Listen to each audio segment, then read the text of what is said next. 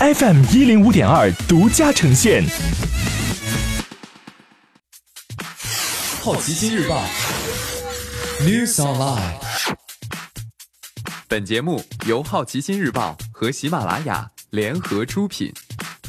今天涉及到的关键词有关税、戴姆勒、票房、流感疫苗、七三七 MAX、广州。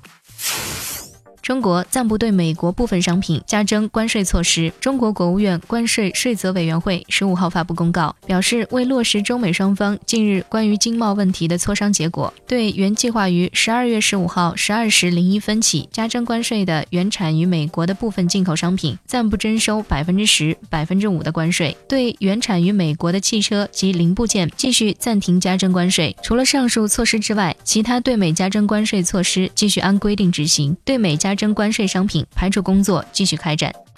北汽集团考虑增持戴姆勒股份至接近百分之十，如果交易达成，将意味着戴姆勒接近百分之二十的股份落于两家中国大股东之手。浙江吉利控股集团去年购买了戴姆勒百分之九点七的股份，北汽最近一次披露持有戴姆勒百分之五的股份。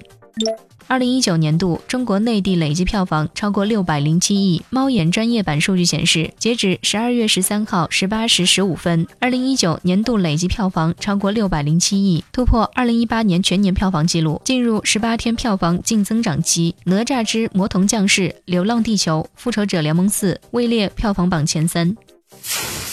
今天你不能错过的其他新闻有。前十一个月，流感疫苗签批量同比提高八成，但仍谈不上供需平衡。七三七 MAX 停飞到明年，三十万美元外航机长的招聘也少了。长城和宝马合资公司获批，将造 Mini 纯电动汽车。前十一个月，快递业务量累计完成五百六十七点九亿件，同比增长百分之二十五点四。河北省宣布取缔省内全部 P2P 业务。广州南沙放宽限购。